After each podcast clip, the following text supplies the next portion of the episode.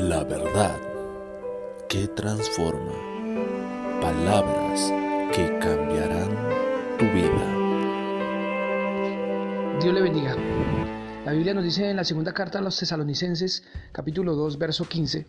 Así que hermanos, estad firmes y retened la doctrina que habéis aprendido, sea por palabra o por carta nuestra. Qué buen consejo para estos tiempos peligrosos que estamos viviendo. Pensamos en el último tiempo y sabemos que se levantarán falsos cristos, falsos profetas, falsos maestros y aún porque muchos teniendo comezón de oír se desviarán tras la mentira. Pero el consejo de Pablo para la iglesia es retengan la sana doctrina, retengan esa enseñanza que se les ha dado de buena manera a través de las escrituras, le dice a los tesalonicenses. Eh, los peligros siempre han existido. La gente que quiere tergiversar la palabra, torcerla, acomodarla a su manera siempre ha existido y siempre existirá a lo largo de la historia. Pero nosotros, los que somos creyentes, los que hemos conocido la verdad y hemos comprendido la palabra de Dios y continuamente estamos yendo a ella para ser enseñados y para ser instruidos, tenemos que tener en cuenta algo.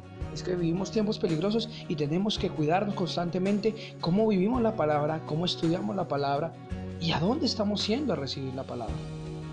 Si tú has nacido en una iglesia donde te enseñan, donde te cuidan, donde te instruyen, te corrigen, ¿verdad? Donde te reargullen, que eso hace la Biblia, permanece ahí y crece en el Señor.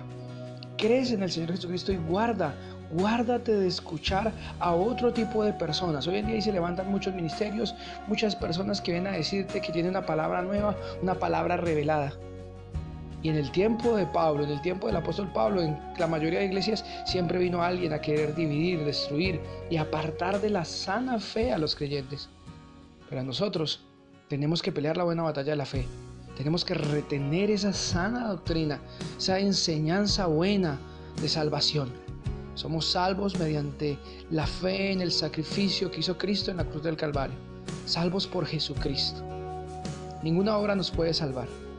Tenemos que permanecer ahí, permitiendo que Dios nos transforme y nos cambie. Cuidemos la enseñanza de la palabra de Dios, retengámosla y peleemos la buena batalla de la fe. Contendamos ardientemente por la fe y no nos dejemos engañar. Bendiciones.